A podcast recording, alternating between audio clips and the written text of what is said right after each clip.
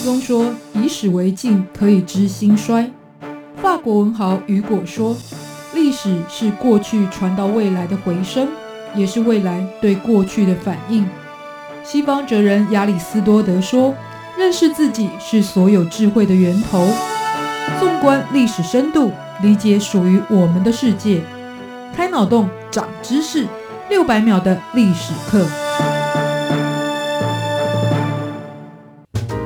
认识过去才能够掌握未来。欢迎您收听这一集六百秒的历史课，我是维珍。在之前我们跟大家介绍过，姓氏呢虽然起源稍微有些不同，但透过历史演变的融合，以及姓氏本身象征的一个人他的血缘还有宗族出身的特殊意义。今天来延伸阅读，那么从姓氏里面能不能看出台湾的一个历史轨迹呢？尤其台湾的内政单位在每两年都会进行一次全台姓名统计分析，在我们录制这一集的二零二零年的前十名分别就是陈、林、黄、张、李、王、吴、刘、蔡以及杨姓。那当中作为第一名的是陈姓，大概有两百五十多万人；林姓是第二名，大概有一百八十多万人。也因此，在台湾一直就有着“陈林满天下”这样的说法。那今天我们从文字看历史系列，就来介绍“陈林满天下”台湾姓氏排名，看移民开垦轨迹。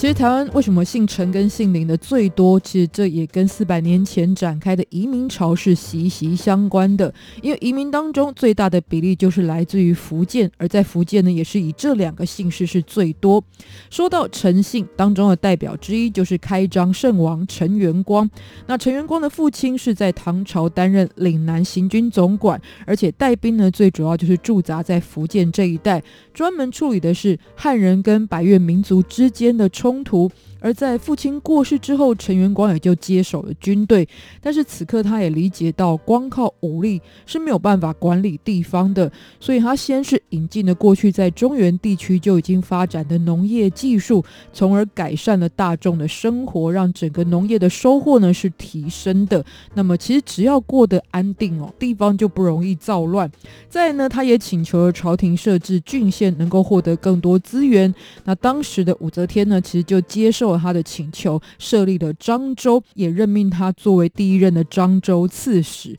因此呢，他就具有着开发漳州的功劳，后来也才被尊称为开漳圣王。那日后陈家的后代就在漳州定居，而且开枝散叶。那其中呢，也包含了这个历史的名人哦，像是郑成功的部将陈永华，也就是在金庸小说《鹿鼎记》当中作为韦小宝的师傅，也就是天地会的总舵主陈近南，指的就是陈永华。那其实他是明末清初作为郑成功的军师，日后也随着郑成功来到台湾，而且在台湾呢，其实进行了非常多，包含是民生还有。教育的这一些基础建设的部分，而城市的子弟其实也大举移民，那么就成为了在台湾，尤其是过去郑成功他们所在的台南最代表的氏族之一。而台湾的第二大姓林，它的起源也有很多说法，当中非常主流的有两种，一种是林姓的祖先是源自于商朝纣王的时期，属于忠臣比干的后代，也就是大家听过呢这个掏心掏肺的比干，然后是比干的后代。另外一个说法是来自于周朝皇室姬开的子孙。其实不管哪一种，这都是属于古代中原的贵族。那么在汉朝灭亡之后呢，他们也历经了时代的动荡，包含遇到了三国鼎立之后，又接着五胡乱华，所以中原地区变得动荡不安，也让很多的名门世家都纷纷迁移到南方来避难。那林氏家族也是在此时来到了福建。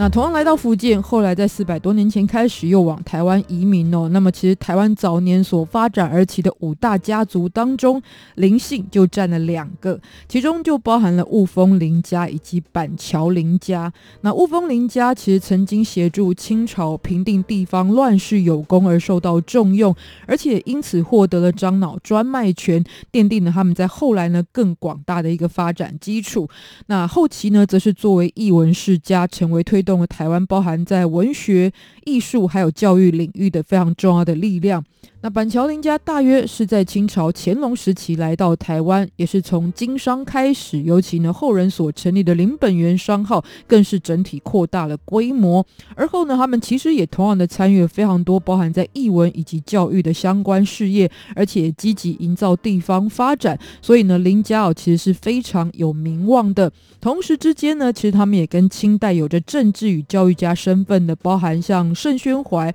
或者是严复等人结为姻。亲，所以呢，其实林姓当然来到台湾的系统或是脉络非常多，但在台湾呢，其实有着一天下两林家的说法哦，代表呢，在所有来到台湾的林家当中，尤其就以这两大家呢，在本地以姓氏作为标榜的这样子一个宗族团体呢，是最具有影响力的。我既然姓陈跟姓林在台湾最多，那么也成为了夫妻配对当中最常见到的姓氏组合。但台湾其实在有一个地方，它的传统上陈林这两家是不做亲戚的。这个地方就在宜兰。那么其实当地的陈林两家恩怨，还要加上另外一个氏族，也就是跟我一样姓李的。然后在地方上就有着“陈林李结生死”这一句俗语。它相关的背景是来自于在一八六五年的时候，曾经在宜兰的罗东跟东山这两地有姓林跟姓李两大家族，据说是因为赌博先产生的纠纷。那陈姓呢，其实是作为一个协调排解的角色出现，不晓得为什么就公亲变电视主，而且最主要是灵性是完全不肯妥协，于是。诚信跟李姓就联合起来，站在林氏的对立面，最后就演变成为冲突事件，甚至加上有非常多根本不是这三家的人，但却喜欢滋事的一些暴徒参与在其中，所以整个械斗就开始失控，导致彼此之间呢有长期的嫌隙，日后甚至延伸出呢有一个说法叫“陈无情，李无义，姓林的娶自己”。就是表示呢，跟同姓氏之间结婚，虽然在过去一直是一种禁忌，但是呢，在这里姓林的呢，宁愿跟自己的同姓结婚，也不要跟其他这两姓往来。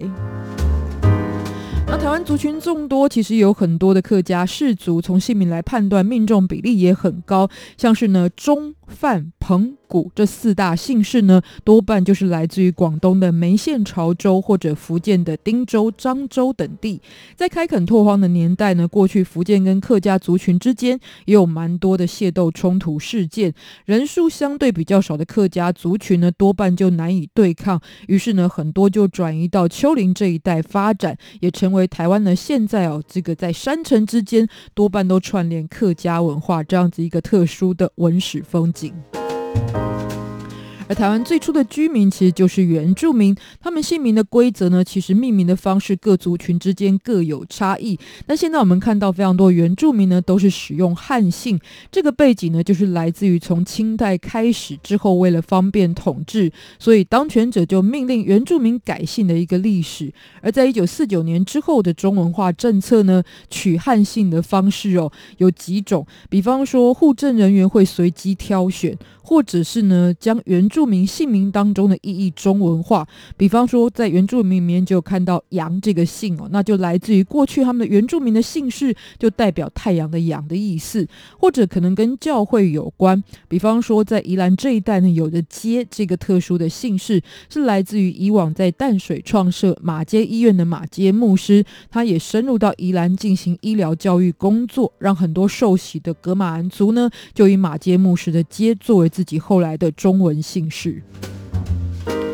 强迫更改姓氏就是阉割传统文化，也是一种暴力。所以从一九八零年代呢，其实开始展开的是原住民恢复传统姓名运动，以及在一九九五年，官方也正式制定了台湾原住民族恢复传统姓名及更正姓名作业要点，都是希望呢能够继续维护文化传统。那很多原住民在恢复传统姓名的时候，也会保留他们的汉名，并且在自己的原住民姓名当中并列拼音，这让不会念他们名字的人呢。还是得以称呼，比方说大家熟悉的人物来举例，就是卑南族的张惠妹呢，其实她是古丽来阿密特；阿美族的张震岳呢是海雅古木；那么泰雅族的易凡呢，则是吉瓦斯杜兰。